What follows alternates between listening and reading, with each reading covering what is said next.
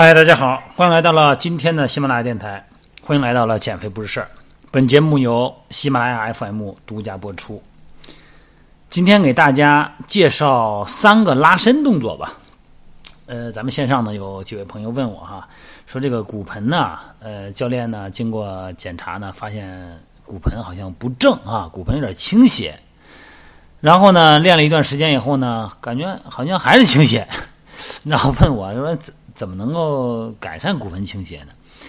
你说这个问题吧，一句话两句话也说不清楚啊。肯定首先还是体态评估，体态评估完了以后呢，再解决短的问题，解决长的问题啊。有短有长，张力不平衡了才是倾斜嘛。那么今天呢，我主要是给大家介绍三个拉伸动作，这三个动作很重要哈。但是，治不能不能解决您个人的问题，这个不一定，你得仔细了解一下那骨盆斜的程度，还有就是张力不平衡的原因，好吗？但这三个动作比较常见，比较通用哈。这个盆骨啊，有很多人他不对称啊，这个如果他歪了，那人肯定是不健康的。大部分人哈都有不正确的姿势，同时呢。这个核心部位啊，这个控制力还很差。时间长了，一日复一日，以错误的方式啊，包括做运动，包括咱们在正常生活中的体态，这都会拉扯着盆骨。因此呢，盆骨呢渐渐的呢就在不正确的位置上了，那从而呢形成了不对称的盆骨。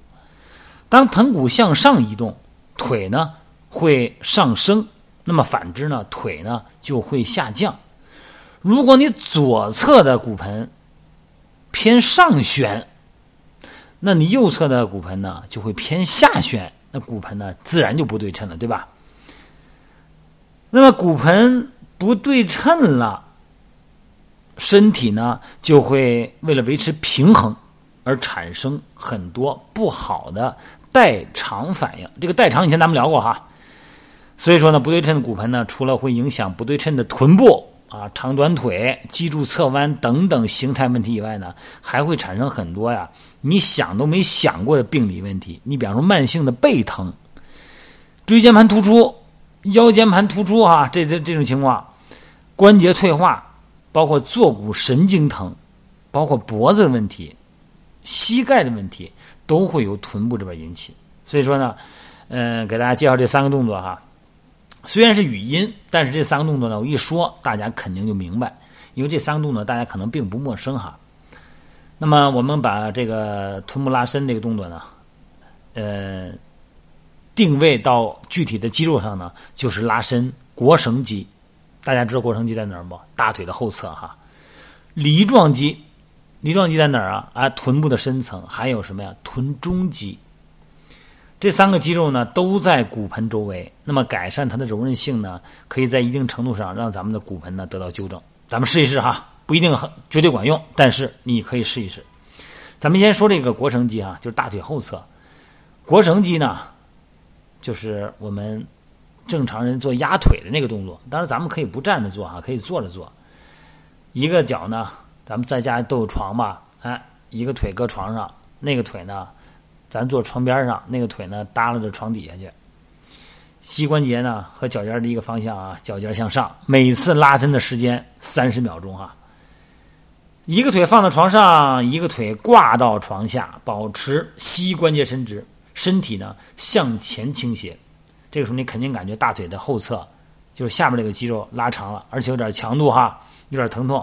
这时候保持三十秒，然后上身呢继续往前倾斜，直到感觉有点。再疼一点为止。昨天在美拍直播的时候呢，我也直播了。最后训练结束以后呢，跟我们这位美女呢直播了一下拉伸啊。拉伸呢，咱把这个烈度啊定为五，就是五级啊是最高级了。五级就已经不能忍受了，咱把这个拉伸定到三点五到四这么一个烈度就可以了。你自己掌握一下啊，保持三十秒。昨天晚上换右腿啊，一天可以做两三次都可以。再一个就是拉伸梨状肌。还是坐在床边上，这个时候呢，咱们就整个是坐着哈，然后把一个脚呢，一条腿放到另一条腿的大腿上，就等于是咱举例子来说吧，拉伸你的左侧的梨呃梨状肌吧，把你左腿的呃，小腿呢放在右腿大腿上，做一个就跟二郎腿似的。然后呢，让膝盖呢、小腿呢保持一个水平状态，然后身体呢，哎向前一压，你感觉这个臀部被拉长了，这就可以了。另外也是一样动作哈。再一个呢，你就躺在床上，把一条腿呢放到刚才那个腿的大腿上，还那动作啊，双手抱住大腿。往身体方向拉过去，也是三十秒，同其实是一个意思啊。一个是远端固定，一个是近端固定。第三个是拉伸臀中肌，啊，坐在床上啊，一个腿呢绕过另一个腿，然后交叉。比方说右腿伸直，左腿呢盘过来，把左脚呢放到右腿的右侧，然后呢。右腿是平放的、伸直的呀，是吧？左腿是大小腿九十度的呀，哎，然后你右手呢拉着左腿往胸、往胸上、往怀里拉，保持，这就是我们叫臀中肌的拉伸，也是保持三十秒啊。骨盆不平衡啊，是受到了周围不平衡的肌肉的影响。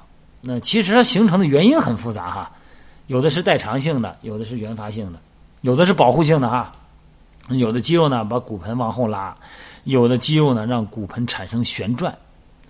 所以说呢，你可以没有必要知道这些肌肉对骨盆的具体影响是什么，但是这三个拉伸动作呀，在一定程度上呢，可以让你的骨盆找到一个舒适而且平衡的位置。因为在做完这三个动作以后呢，骨盆的自由度也就是灵活度呢会得到改善。当然了，一次。不一定有什么好效果，希望一天两次，你多做几次，自然呢就会有改善。好了，今天呢咱们就聊到这儿哈，希望你试一试哈。好，各位，咱们明天接着聊。